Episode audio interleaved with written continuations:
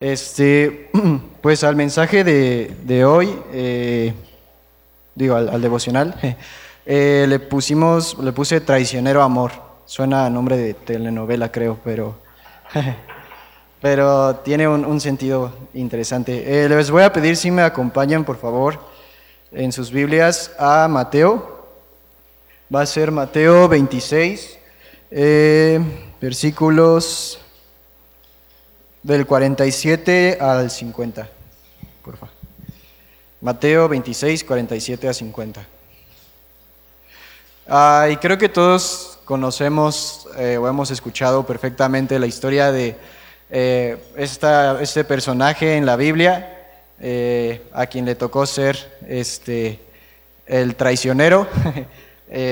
tenemos la famosa frase de los Judas, ¿no?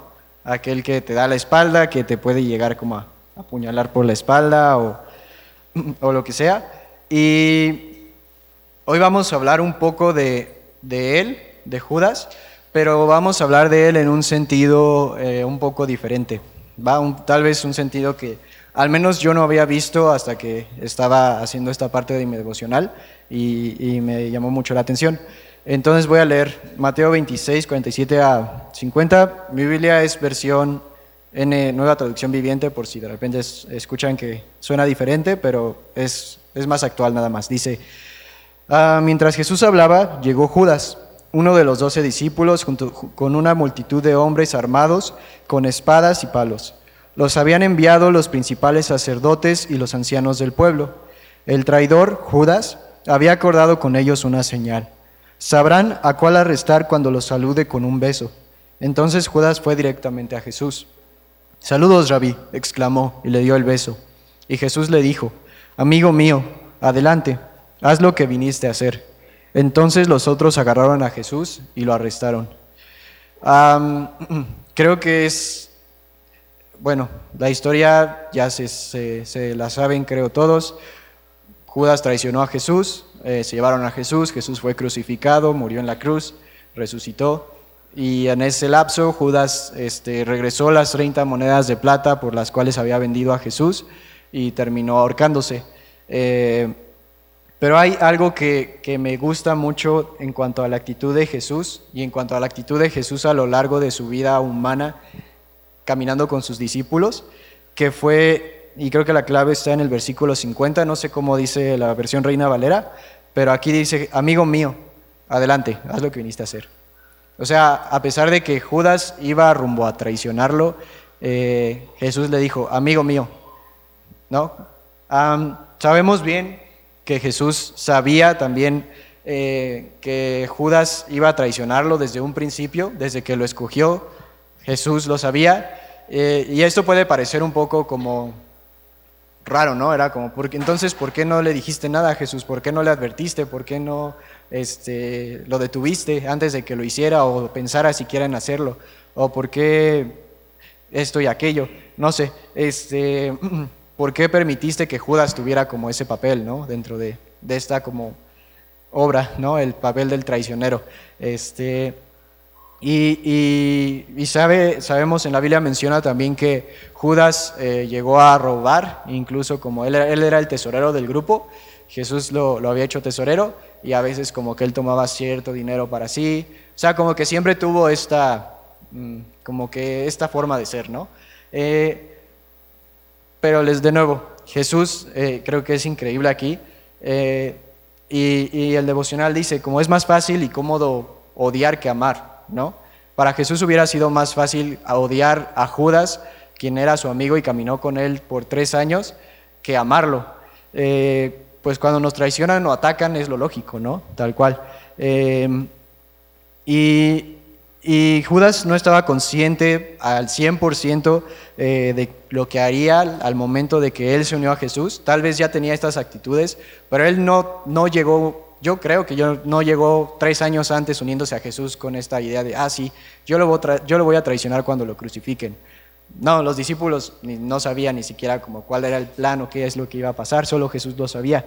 Eh, Jesús sabía ese futuro y Jesús sabía lo que Judas haría. Y aún así, aún así Jesús optó por abrirle su corazón Aún así dejó que caminara a su lado tres años, eh, aún así lo amó. Y les voy a pedir rápido si me acompañan también, a, o voy a leerlo rápido, Colosenses 3.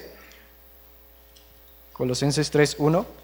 Mm, voy a leer rápido que dice, ya que han resucitado a una nueva vida con Cristo, pongan la mirada en las verdades del cielo, donde está Cristo sentado, donde Cristo está sentado en el lugar de honor, a la derecha de Dios. Piensen en las cosas del cielo, no en las de la tierra. Eh, Jesús tenía esta perspectiva celestial.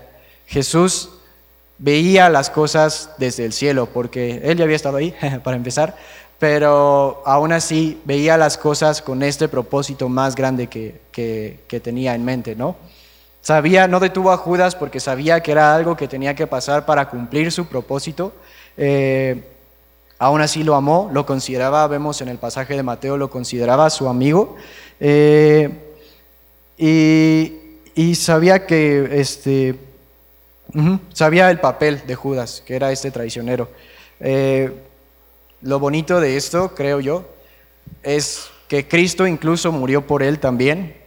Y aún Judas, después de todo lo que hizo, tuvo la oportunidad, él en su caso, de, arrepentirse, de redimirse.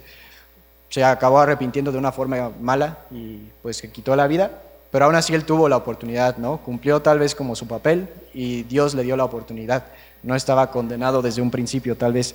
Eh, entonces somos llamados nosotros a ver las cosas como Jesús las ve, totalmente desde esta perspectiva celestial.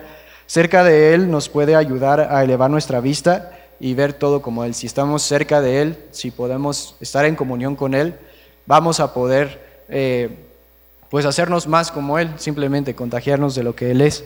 Eh, somos llamados a abrir eh, nuestras vidas aún a aquellos potenciales traidores y amarlos aún después de su traición.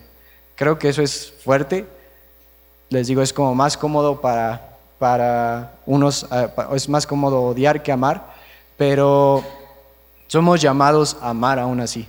A aquellas personas que nos hayan lastimado o que nos hayan dado la espalda o que lo que sea, somos llamados a amar a servir con amor para que el nombre de Jesús sea glorificado y sus vidas puedan ser impactadas, ¿no? Para que ellos también tengan esta oportunidad de convertirse a Jesús en algún momento y el nombre de Jesús sea glorificado, pues al final Él fue el que nos dio este ejemplo primero de cómo amar a un traidor. Y creo que esa es una perspectiva que al menos yo no había visto de eso eh, y me conmueve mucho y, es, es impresionante. Entonces, gracias.